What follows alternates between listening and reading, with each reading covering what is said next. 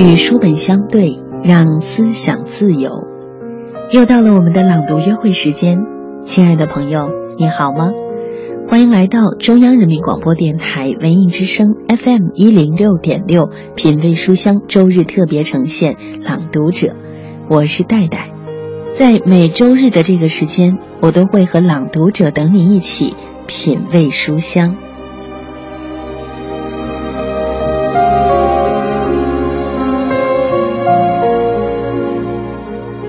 起爱，一千个人或许有一千种描述。有人把它看作电光石火的瞬间，像无边的黑暗中擦亮的一根火柴，转瞬即逝；有人把它看作海岸边眺望到的灯塔，明灭有时，却指引着永恒；有人当它是生命的全部，为它赴汤蹈火；也有人视它为习惯，只求平平淡淡。在霍乱时期的爱情这本书当中。哥伦比亚作家马尔克斯描写了一段长达半个多世纪的恋情，展现了种种不可思议的爱情和爱情的不可思议。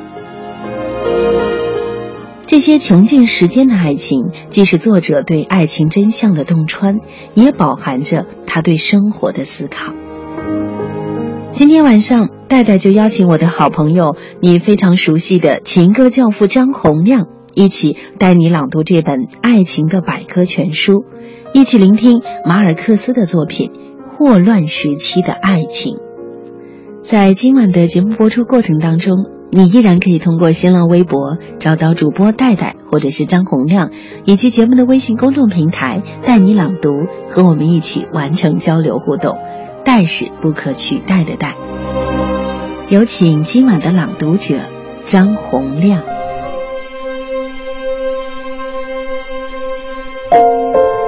大家好，我是今晚的朗读者张洪亮。菲尔米娜穿了一件齐臀的、又宽又松的丝绸衬衣，戴了一条长长的、绕了大小六圈的真珍珠的项链，穿着一双只是在非常庄重的场合才穿的高跟缎子鞋。年龄已不允许她经常打扮了，对一个可敬的老太太来说。时髦的华丽服饰已不太合乎时宜，但穿在她身上还是挺合适的。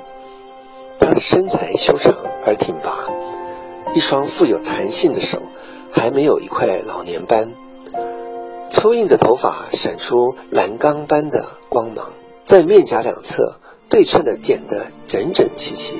跟他的结婚照片相比，此时唯一留下的是那双。明亮清澈的杏仁眼和民族的自豪感。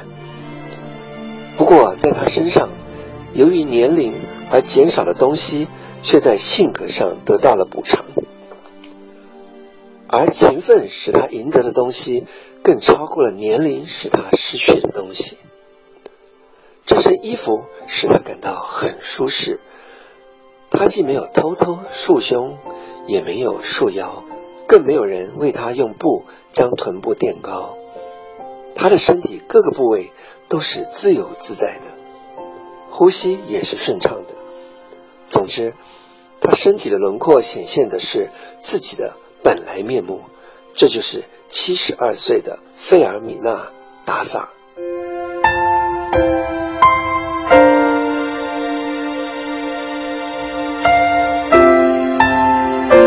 刚刚我们听到的是今晚的朗读者张洪亮为我们朗读的霍乱时期的爱情片段。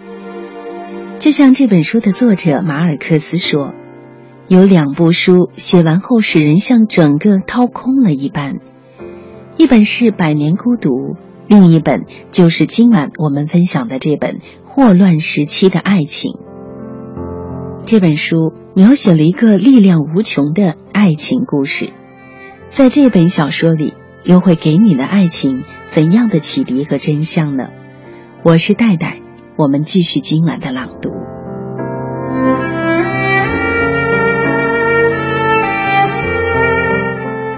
阿里萨以下列天真的方式开始偷偷跟踪费尔米娜的生活。早晨七点钟，他一个人坐在公园里不太为人注意的靠背长椅上，佯装在扁桃树下读诗，直到那位姑娘无动于衷的在他身前走过。他穿的是蓝条制服，有松紧箍的袜子高齐膝盖，一双男士的高腰皮鞋，一条粗大的辫子齐腰拖在背后，末端打着一个结。他走路时有一种天然的高傲，脑袋高高的昂起，目不斜视，步履轻快，尖鼻子，两臂交叉，把鼓鼓囊囊的书包抱在胸前。真的，他走路的姿势颇似母鹿，轻松自在。在他旁边，姑妈穿着棕褐色的教服。系着圣方济会的腰带，紧紧跟着姑娘的脚步走着，谁也甭想凑近那姑娘一步。阿里萨一天四次看着他们来回走过，星期天到教堂做大弥撒出来时也能见他一次。他只要看到那个女孩，就感到心满意足了。渐渐的，他把她。理想化了，把一些不可能的美德和想象出来的情感都安在他的身上。两个星期后，他成了他心目中的唯一存在。他决定给他写封信，用职业抄写员的清秀的字体写在一张纸的正反两面。这封信在他口袋里搁了几天。在琢磨如何把信交给他的同时，他每天睡觉之前都在补写几页。结果，最初的那张纸逐渐扩大成了一本情话词典。那些话都是他在公园里等待姑娘走过时，从读过的许多书中背下来的。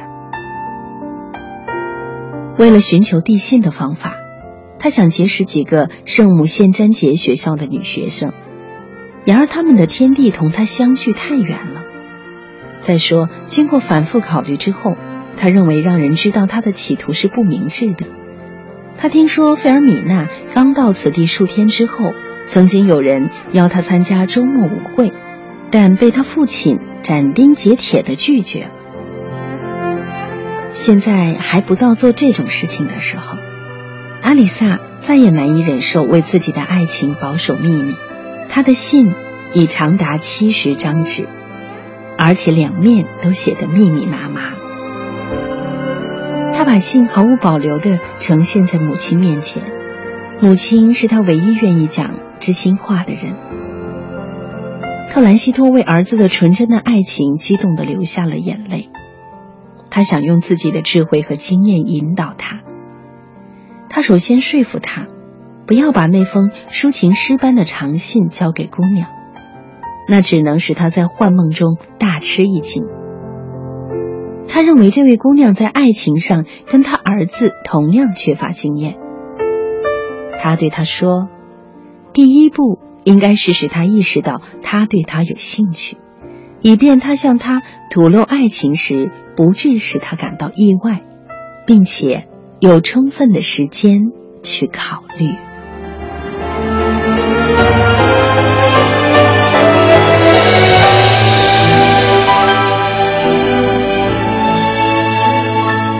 大家好，我是歌手张洪亮。今晚我为你朗读霍乱时期的爱情。爱总是有失有得，重要的不是计较他给了什么，而是我们从中看到了什么。心情被你左右，为什么又想你？手中紧握着心，一遍遍写着你。我会永远爱你，心坚定不移，用时间爱着你，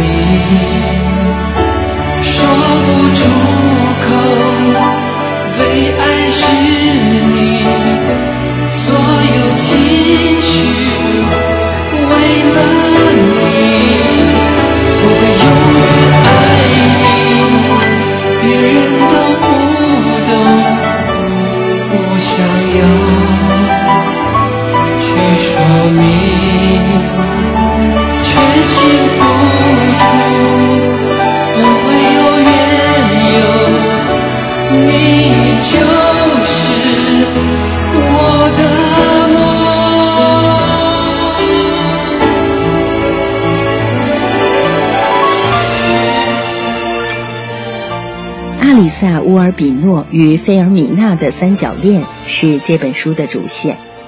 阿里萨·乌尔比诺所代表的是两种有很大差距的爱情，前者是充满幻想性与激情的爱恋，后者则是理智平淡的世俗之爱。除此之外，这本书还展现了各种形式的爱情：庸俗的爱情、粗暴的爱情、柏拉图式的爱情、放荡的爱情、羞怯的爱情等等。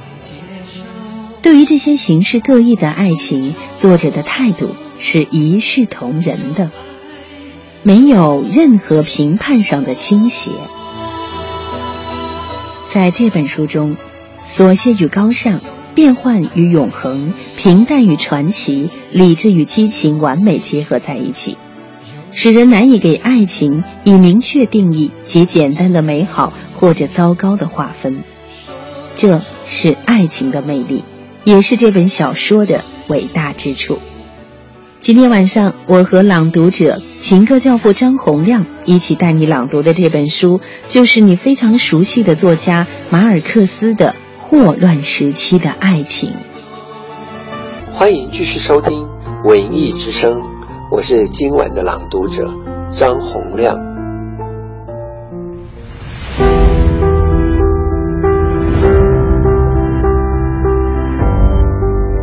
乌尔比诺医生抓住鹦鹉的脖子，带着胜利的表情，高兴地舒了一口气。啊，终于把你抓到了！但是，他立即又把鹦鹉放走了。梯子在他脚下划开了，他悬在空中的那一刹那，意识到自己死了。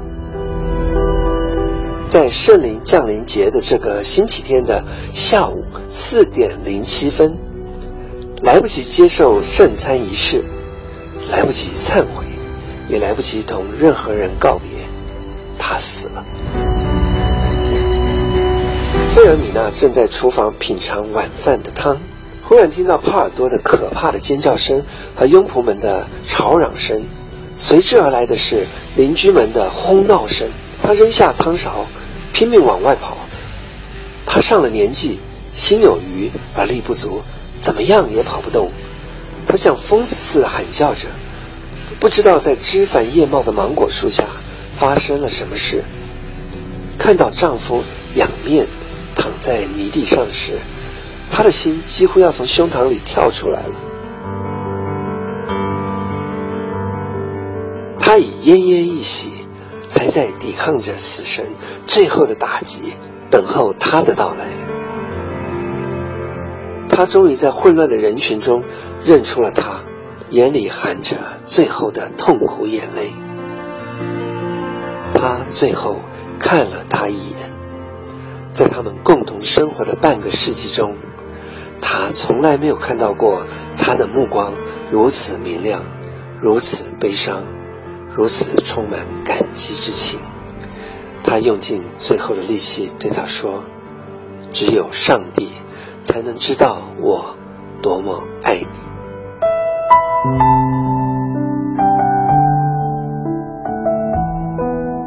肆无忌惮的和纳萨雷特的遗孀恩恩爱爱六个月后，阿里萨本人也确信他已经战胜了费尔米娜对他的打击。他不仅自己这么认为，而且在费尔米娜差不多持续了两年之久的结婚旅行期间，他还向母亲特兰西托谈了好多次。他一直这么自信，直到一个倒霉的礼拜天，他心里无任何预感的突然看见了他。她做完大弥撒出来，挎着丈夫的胳膊，新环境的围观和奉承使她一筹莫展。那些原先曾对她嗤之以鼻，并嘲笑她是个没有名气的暴发户的贵妇人，热切地向她问长问短。他们觉得她已经是他们中的一员，而她呢，也以自己的迷人风姿和他们打成一片。他那么自然而然的变成了一个俗里俗气的妇道人家。阿里萨脑子里转了好几个圈才认出他来，他已今非昔比了。一身成年人的打扮，高筒靴子，青罗纱帽上插着一只东方的鸟毛，他身上的一切都变了，并且是轻而易举的变了，仿佛他天生就是这样的。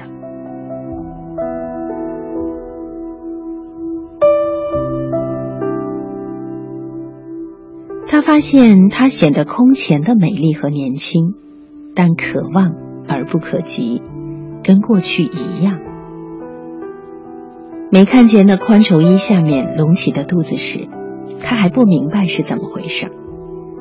她已经有六个月身孕了。不过，她印象最深的是，她和她的丈夫是令人赞叹的一对，待人接物都应对如流。仿佛超然于现实中的暗礁之外。阿里萨既不觉得嫉妒，也没觉得愤怒，而是深深的自惭形秽。他觉得自己贫穷、丑陋、低人一等，不仅不配得到他，而且也不配得到尘世间的任何女人。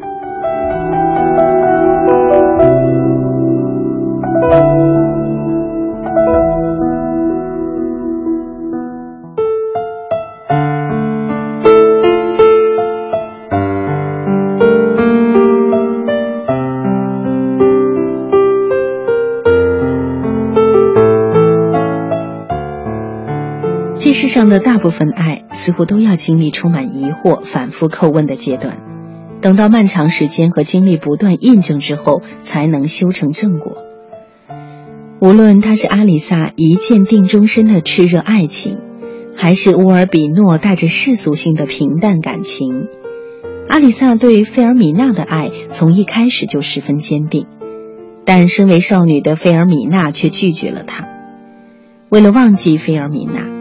阿里萨不断尝试新的感情，却反而强化了他对费尔米娜持久不衰的爱。乌尔比诺大夫一开始并不爱费尔米娜，他娶她是因为他喜欢她那股傲劲儿，喜欢她的沉着，喜欢她的力量，同时也是因为他自己的一点虚荣心。然而，当费尔米娜第一次吻他的时候，他确信。要建立深厚的爱情是毫无问题的，事实也证明他是对的。菲尔米娜则是最幸运的，她寻求安慰，与乌尔比诺度过了彼此相伴的一生，又在垂垂老去时投向了阿里萨，投向了纯洁的爱情。他们的爱似乎都带些自私和缺陷，却难分对错。因为他们的爱都是历经疑虑与叩问后的选择，都是勇敢承担后的所得。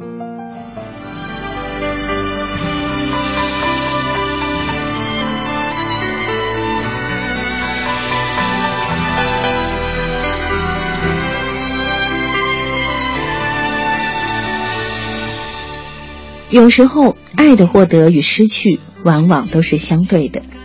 因此，比起计较爱能带给我们多少，更重要的是我们能够从爱中看到多少。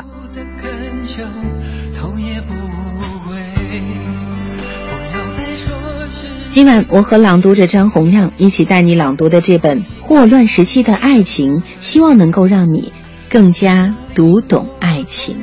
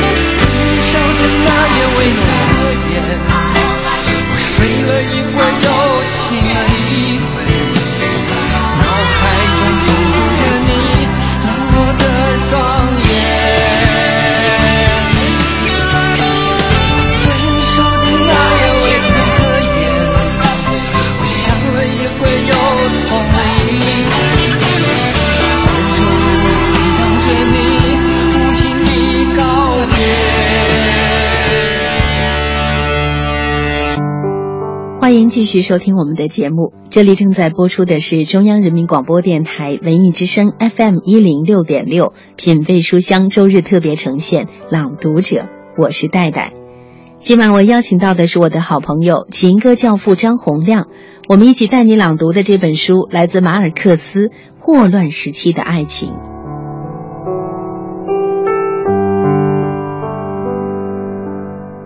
这本书描写了很多形式的爱，其中阿里萨跨越半个世纪的爱，历经苦难，超越生死，让人震撼。爱总是有得有失，其实它重要的不是计较给了我们什么，而是我们从中看到了什么。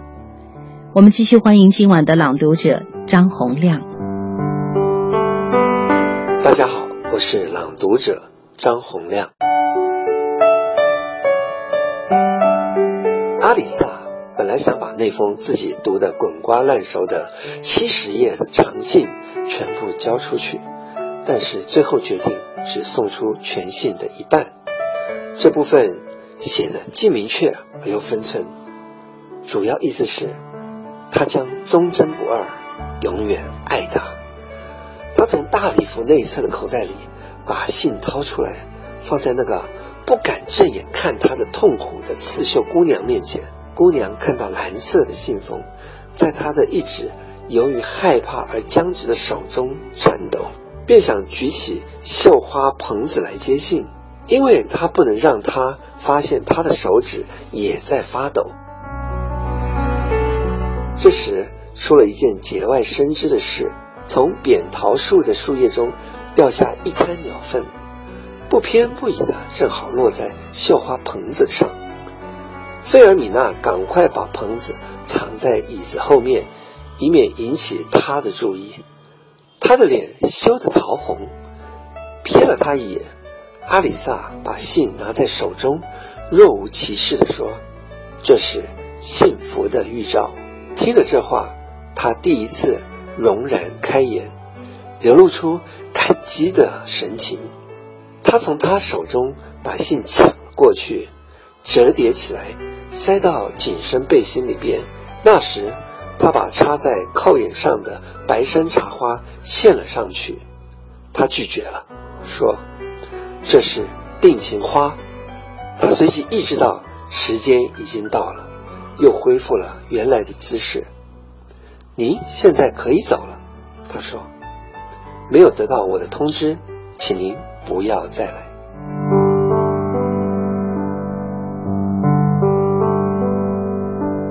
母亲在儿子向他倾诉前就发现了他的心事，因为他不言不语，茶饭无心，晚上在床上辗转反侧，难以成眠。在他等待他的第一封回信期间，焦虑使他的身体状况更加复杂了。他腹泻、吐绿水，失去了辨别方向的能力，还常常突然昏厥。母亲十分惊慌，这些症状不像是爱情引起的身体失调，倒像是染上了可怕的霍乱。阿里萨的教父，一个懂得顺势疗法的老人，此人从偷偷爱上特兰西托时起，一直是他的知心人。看到病人的这些症状，也感到束手无策。病人的脉搏微弱，呼吸时发出沙哑的声音，脸色像垂危的病人似的苍白，盗汗，但并不发烧，也没有哪儿感到疼痛。老人详细向患者本人及其母亲询问了情况，得出的结论是生了一种和霍乱病的症状完全一样的相思病。老人建议用玉米花水来镇定神经，并建议他到外地去换换空气，调剂精神。但是阿里萨宁愿忍受折磨和煎熬，也不愿离开这里。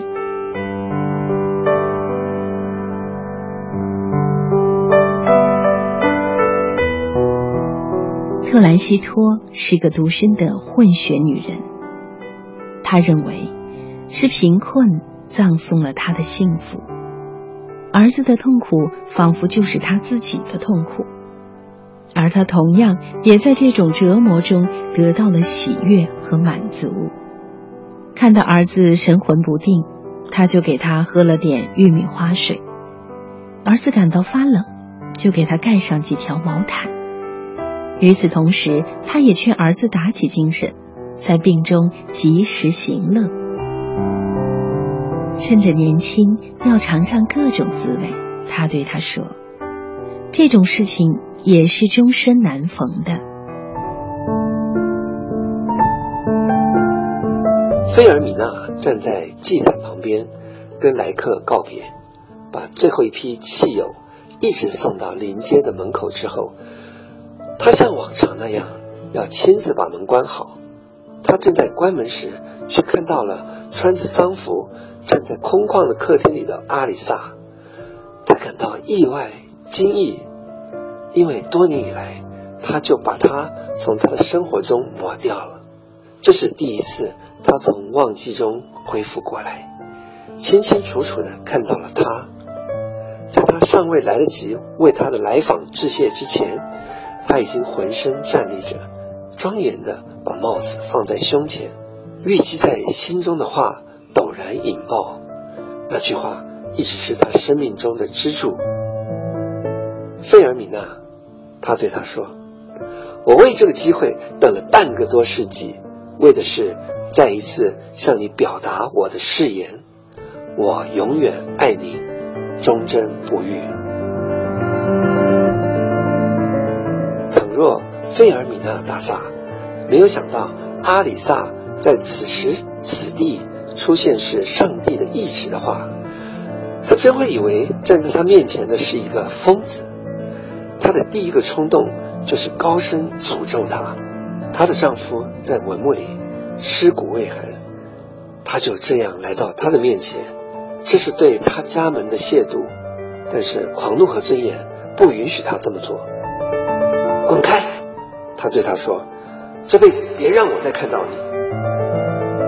他重新把刚要关上的连接大门彻底打开，最后加了一句：“但愿你在这世界上的日子也不长了。”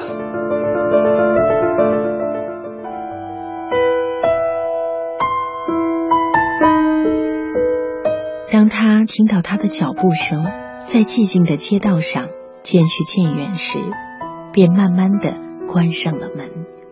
上了门栓和插销，现在他要独自面对自己的命运了。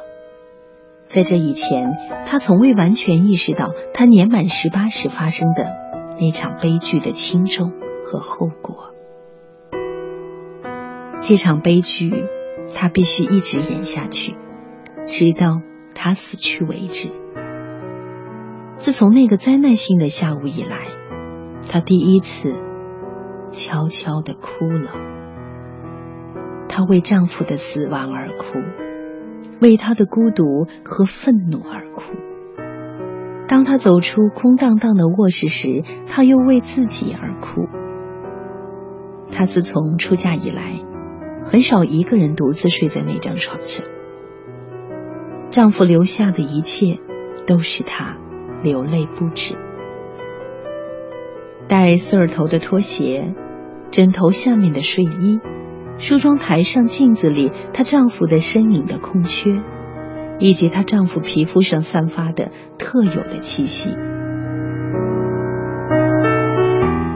一种恍惚的思想震动了她：一个被爱的人死去时，应当把一切带走。她不愿在任何人的帮助下就眠，睡觉之前也不想吃任何东西。由于悲痛已极，他祈求上帝让他在睡梦中被死神召去。他怀着这样的幻想，脱下了鞋，合衣而卧，很快就睡着了。他不知道自己已经入睡，睡梦中他还意识到自己还活着。意识到床上空出了一半，他像往常那样侧躺在左边，而在右边缺少另一个身体跟他对称。他在梦寐中思虑着，他想他绝不能再这么下去，不禁呜咽起来。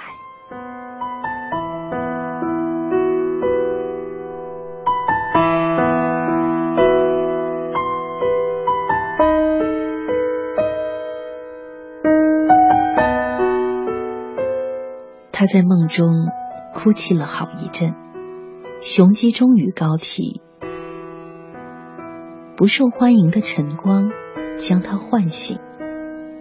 她醒来时，看到身边没有丈夫，只有孑然一身。只是那个时候，她才意识到她在梦中痛哭了很久。然而她并没有死。她还发现，在自己。睡觉时，想阿里萨的成分比想她死去的丈夫更多。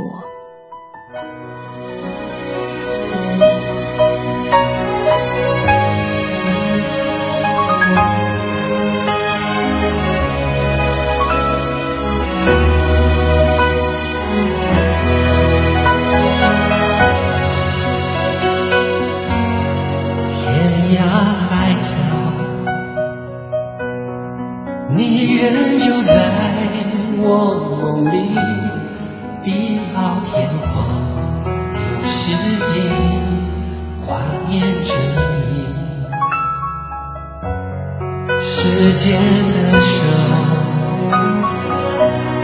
轻易将心抹去。梦的表情，在夜里忽远忽近。若没有你，我无法感动，在人群之中永远孤独。幻笑中也是带着一丝。真的满足。若没有你我无法拥有。我爱的过去还剩什么？活在我心中眼泪还有笑容有你才会生动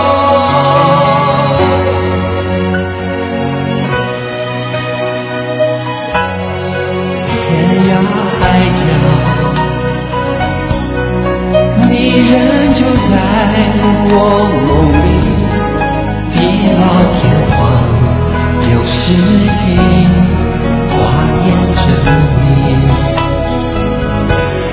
时间的手。轻易将记忆。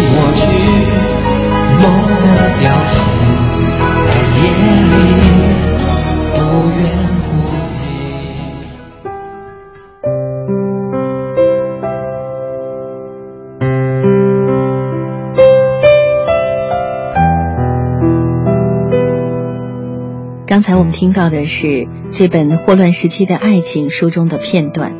我是戴戴，今晚我邀请到的是我的好朋友张洪亮，我们一起带你朗读这本经典的爱情小说。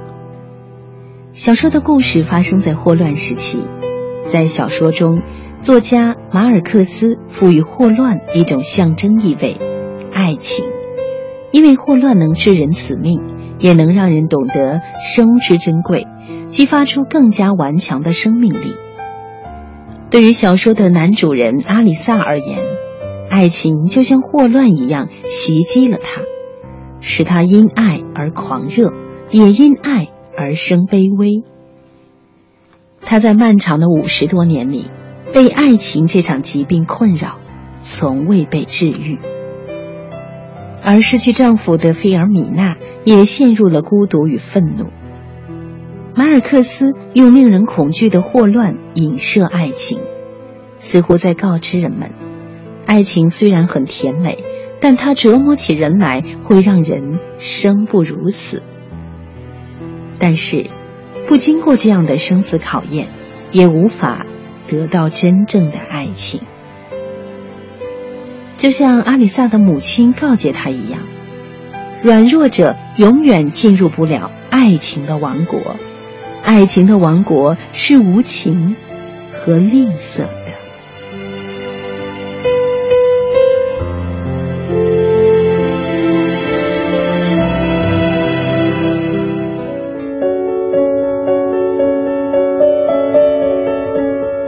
欢迎继续收听节目，我是今晚的朗读者张洪亮。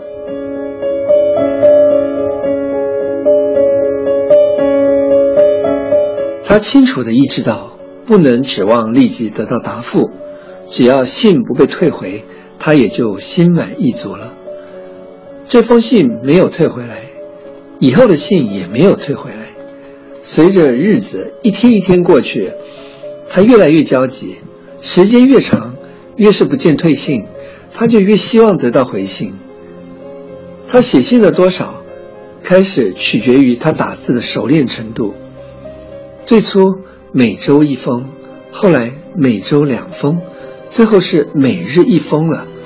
他对邮电事业从开创时代至今所取得的进步感到高兴。由于这种进步，他可以天天去邮局给同一个人发信，不必担心被人发现，也不必为找人送信冒风险。派一个职员去买够一个月用的邮票。然后将信塞进老城的任何一个信箱中，这是件很容易的事。很快，他就把那一习惯纳入他的生活常规了。他利用夜间失眠的时间写信，第二天去办公室时，在街角的信箱前让司机停车一分钟，亲自下车去投寄。他从不让司机带他做这件事。一个雨天的早晨，司机想带他投寄，被他婉言拒绝。有时他加倍小心的，不是带一封信，而是同时带上数封信出门，以便显得自然些。司机不知情，其实其他的信都是阿里萨寄给自己的一张张白纸。只有作为监护人，每月末给阿美丽卡·维库尼亚的父母寄上一封信，谈谈对女孩的精神状态、健康状态以及学习成绩的印象。除此之外，他从未与任何人有私人通信关系。从第一个月起，他就开始编号，每封信开头都像报纸上的连载文章那样，对前一封做个小结，生怕费尔米娜不懂信件的连贯性。此外，每日写一封信时，他还将带哀悼标记的信封换成了白色长信封，从而赋予这些信件以一般商业信函的格式。从一开始，他就耐心的准备接受一次更大的考验，至少在没有确凿的证据使他能意识到自己只不过是用一种不同的方式白白浪费时间之前，他是绝不会罢休的。他死心塌地的等待着，不像年轻时候那样怨恨和消沉，而是以一个混凝土般的老人的固执在等待着。他在内河航运公司没有别的事可想，也没别的事可干，等待费尔米娜信就是一切。他确信自己能活下去，而且能活得很好，不管是明天、后天，或者是更晚。费尔米娜最终会相信，他那孤苦伶仃的寡妇的生活，只有他才能解救。那时，他依然会很好保持着自己的男子气概。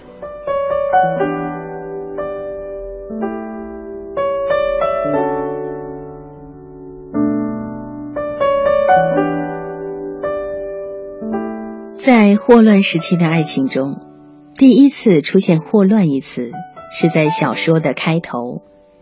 八十一岁的乌尔比诺为因霍乱而死的阿莫乌尔进行了验尸，不久之后，他也因意外死去。死亡成为了这本爱情百科全书的开端，也成为了阿里萨与费尔米娜爱情的开端。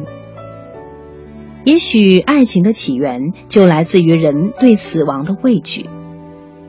世间万物转瞬即逝，似乎没有多少是我们能够留住的，因此人们渴望爱情，渴望永恒。爱情为带来繁衍，包含着生生不息、无止境的存在与轮回，也让人在与乱世抗衡时无畏无惧。面对死亡。生命的现在性才能呈现出来，生命的杂质才能荡然无存。死亡使爱变得纯粹浓醇，实现爱情也就成为了对生命的执着。对阿里萨而言，那是他一生的圆满；对费尔米娜来说，回到旧生活才意味着死亡。和阿里萨一起在河上永远向前航行。才是对死亡的超越和对生命、爱情的肯定。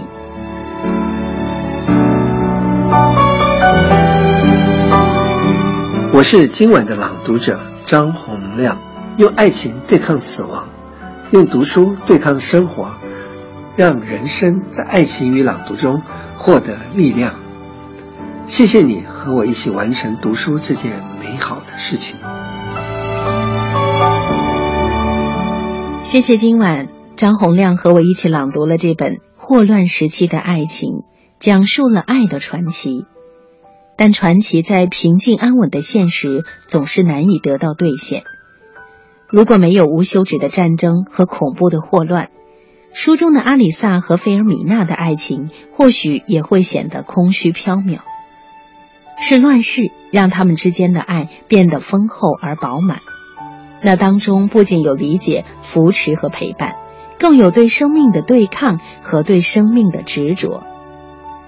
毕竟，比起一个疯狂多变的世界，爱才是那亘古不变的永恒。所以，当疯狂而令人迷醉的旅行即将结束时，面对熟悉的河岸和生活，阿里萨命令船长挂着标志瘟疫的小黄旗。于是，这艘船就像疯狂世界中唯一正常的存在，继续远航。所以，无论我们经历着什么，都要相信还有爱可以托付。感谢你今晚的聆听，更多的节目内容请关注微信公众平台带你朗读我是戴戴我们下周同一时间再见。给我渴望的故事留下丢不掉的名字时间难倒回空间零碎二十四小时的爱情是一生啊。